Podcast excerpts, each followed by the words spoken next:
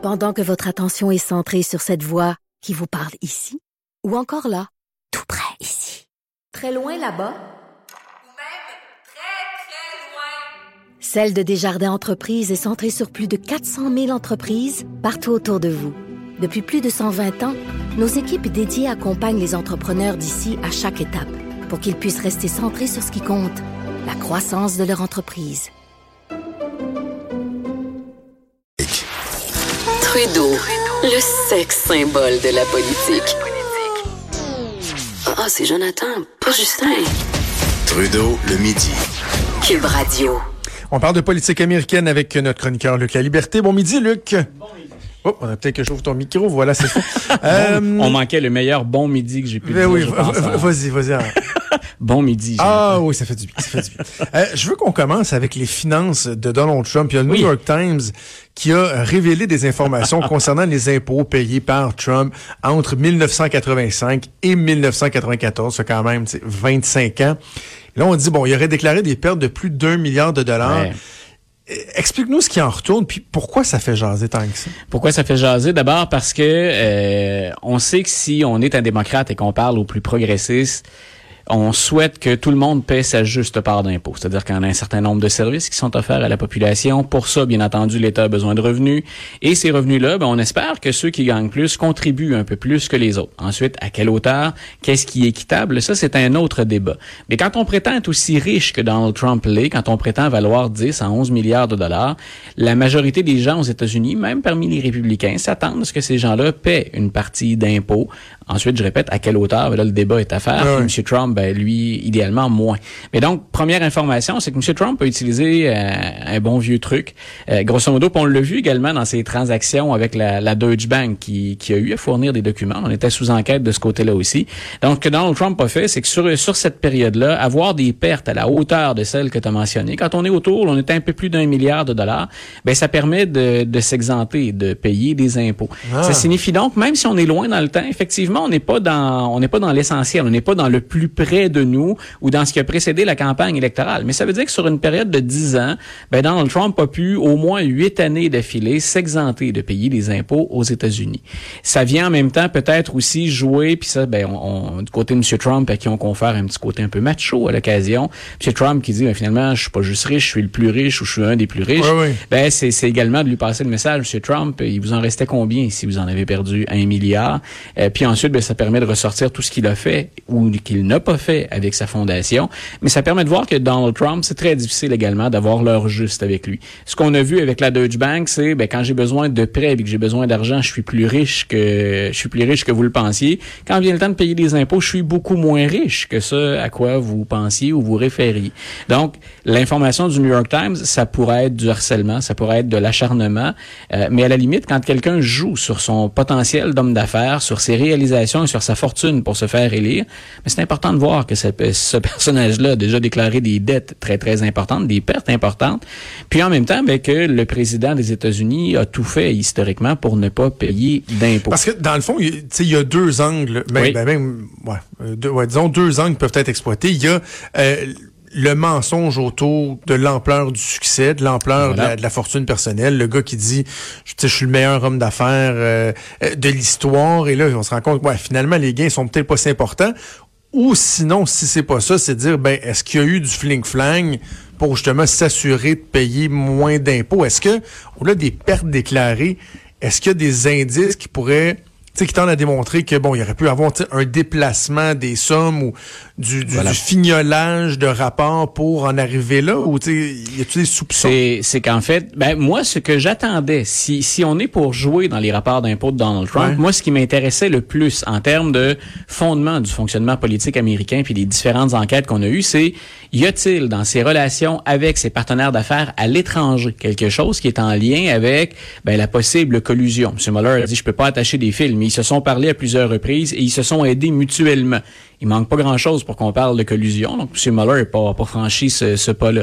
Mais donc, moi, je m'attendais à ce que ce soit ce genre d'informations qu'on allait privilégier.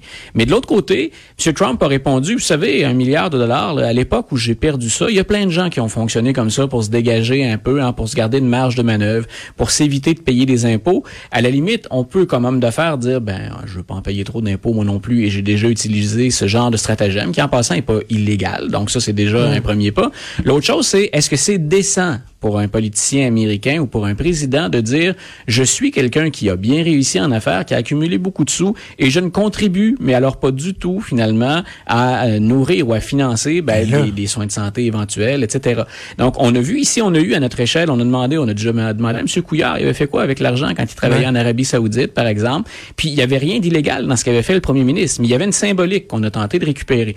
Donc pour M. Trump, on imagine avec la fortune de M. Trump, quand on l'assoit à côté d'un Warren Buffett par exemple, qui lui dit c'est pas normal que je paie pas plus d'impôts que ça, que dans certaines, certaines années, j'en ai payé moins que ma secrétaire. Il y a de l'argent à aller chercher. Donc, on est aux antipodes. Mais il y a une, une question qui est symbolique, qui est très importante là-dedans. Est-ce que le président des États-Unis doit payer des impôts comme les autres, même si c'est un homme d'affaires richissime, selon ses propres dires? Donc, le débat est surtout là actuellement. OK. Pendant ce temps-là, ben, Donald Trump continue de, de, de se chicaner avec le, le Congrès. Ouais. Il y a, euh, entre autres, William Barr, le procureur général, qui est accusé d'outrage à la Chambre. Il y a le. Sénat qui demande à Don Jr., le fils de Donald Trump, de comparaître. Donc, avec les institutions, euh, ça continue d'accrocher là aussi. C'est, littéralement un bras de fer. Puis je le, je le confiais un peu plus tôt cette semaine à, Benoît dans nos interventions du matin, mais c'est ce qui, depuis l'arrivée de Donald Trump en politique, me fascine. Et j'enseigne le- les rouages de ce, de ce système-là, j'enseigne la séparation des pouvoirs, puis finalement tout ce qu'on a mis de garde-fous pour éviter qu'il y ait des débordements. Et là, on le teste à plein, le système. La Chambre des représentants a le droit de pointer en direction du procureur général ou, ou même vers le président puis de dire il y a un outrage à la Chambre. Vous refusez de nous donner ce qu'on demande et on est en droit de le demander. En même temps, William Barr, c'est le procureur général des États-Unis. Donc, quand on dit on pointe en votre, dans votre direction puis on dit il y a un outrage à la Chambre, il y a un procureur fédéral qui va étudier si c'est légitime ou pas. Mais à qui se rapporte-t-il, Ben, ce c'est son procureur? boss. Ben voilà, il se rapporte à son patron. son boss, dans le fond. Donc, on, on est vraiment en plein cœur des rouages puis de l'équilibre des pouvoirs. Pour l'instant, ça demeure essentiellement symbolique. Le message que passent les représentants démocrates à la Chambre des représentants, c'est d'abord pour leurs propres partisans ou pour des citoyens américains qui sont de façon tout à fait légitime interloqués par ce qui se passe autour de la Maison Blanche. Et avec le rapport Mueller, on leur dit, vous regardez, là, on dort pas au gaz. On n'a rien laissé passer, on ne va rien laisser passer, on continue à veiller au grain. Est-ce que William Barr a peur ce matin ou cet après-midi d'aller en prison? Absolument Ben pas. non. Donc, euh, on continue. Ce qu'on ce qu'on dit, c'est on continue à mettre de la pression, puis c'est légitime qu'on aille au fond de l'histoire. Puis M. Barr et M. Trump nous empêchent d'y aller. On utilise les moyens qui sont à notre portée. Est-ce que quelqu'un a déjà utilisé ça aussi souvent, cette espèce de, de, de, de, de blocus qu'on effectue par rapport aux demandes du Congrès, hein, cette espèce de muraille qu'on met entre l'exécutif et le Ouais. législatif? Faut remonter à Richard Nixon pour euh, voir un président défier autant le législatif.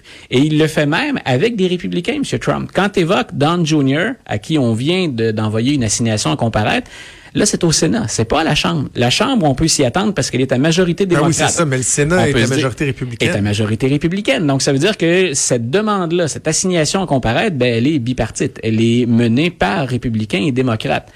Euh, ça, c'est un autre signal qu'on envoie aussi quand les républicains commencent eux-mêmes à dire vous allez trop loin. C'est ce qu'on sous-entend quand on dit on veut reparler, nous, à Don Jr., on veut avoir plus d'informations. Est-ce que Don Jr. va se présenter? Ça va être un autre beau défi. Il pourrait se présenter et ne rien dire aussi. Il pourrait très bien invoquer ce qu'on a vu dans combien de Fifth. séries et de films. I invoke Ah, the fifth. Voilà, de fifth, donc le cinquième amendement. Je n'ai pas à dire quelque chose qui pourrait m'incriminer ou se retourner contre moi. Ce qui souvent revient à dire à mon couvert qu'on a de quoi se cacher pareil. hein. Oui, mais on ne dit pas quoi, on confirme absolument rien. Mais bien sûr, pour notre réputation, on espère que le temps va jouer en notre faveur. Sur le coup, c'est toujours dommageable. Si on invoque le cinquième, c'est qu'on se sent pas tout à fait clair, ou en tout cas qu'on laisse sous-entendre. Ouais. Mais on joue dans ce là à moyen ou à long terme. Puis pour M. Trump, le fils, ben, ça veut dire je ressors de là, euh, je suis pas plus entaché qu'avant. Puis essentiellement, je suis pas un membre de l'administration, je suis un homme d'affaires qui travaille dans l'entreprise familiale. Faut dire, Luc, que euh, pendant que Donald Trump se, se, se dépatouille avec tous ces problèmes-là, les sideshows, les enquêtes Ouais. qui sont passées, il y a des signaux qui sont positifs encore. là. Euh, Ah, L'économie américaine, il y a eu des fait. bonnes nouvelles au cours des derniers jours. Euh, donc, tu sais, que des fois, quand on se dit, ben, comment ça se fait que les Américains pourraient peut-être être portés à le réélire, ben, il faut comprendre que nous, on est peut-être plus loin de cette réalité-là point de vue médiatique, c'est intéressant de parler des frasques et tout. Bien sûr. Mais il y a des signaux qui sont absolument positifs pour Voilà, lui. et c'est très important de le souligner. Et les nouvelles sont bonnes pour Donald Trump cette semaine. Pour la première fois, et pas dans un, dans trois sondages, il atteint et même franchit la barre du 45% d'approbation les auditeurs vont dire, ah oui, c'est fort, ça, 45-46 pour un président qui l'a jamais atteint ou dépassé, c'est bon. Et quand on sait qu'à l'élection, on le répète très, très souvent, c'est pas le vote populaire qui vous fait élire, mm. mais c'est la répartition du vote dans les différents États, ça signifie que M. Trump, cette semaine, en tout cas, il est en bonne position, puis personne ne peut le donner pour vaincu en 2020. Donc, trois sondages. Il y a une maison de sondage. La première que j'ai vue cette semaine, c'est la maison Rasmussen. Et Rasmussen ne fonctionne pas, établit pas ses échantillons tout à fait de la même manière que les autres. Et ça fait que c'est généralement favorable aux républicains et à Donald Trump. Donc le premier, je me suis dit Rasmussen, ok, mais c'est peut-être fallait s'y attendre. Mais quand on est, il y en avait un, c'est ABC Wall Street Journal, je pense. Il y avait la maison de sondage Harris avec l'université Harvard. Là, on dit on a quand même trois sondages qui arrivent sensiblement à 1% d'écart, 45-46. Euh, ben ça veut dire aussi pour M. Trump que le rapport Mueller est pas dommageable tant que ça. Ah Qu'effectivement les gens, ben ils accordent peut-être moins d'importance à ça ou à la politique étrangère et pourtant ça a brassé énormément en politique étrangère américaine cette semaine, les gens regardent l'économie. Et l'économie, non seulement la croissance continue, la performance est bonne, mais c'est la bonne nouvelle pour Donald Trump, c'est que non seulement il y a des emplois, mais les salaires augmentent. Euh, pas pour tout le monde et pas pour tout le monde également. Mais donc, il y a des hausses salariales, ce qu'on n'avait pas vu depuis un certain temps. On disait, on a beau créer de l'emploi, si on crée des emplois qui sont pas payants, dont les conditions sont navrantes, euh, ben on est au boulot. Mais est-ce qu'on sort vraiment les gens du pétrin?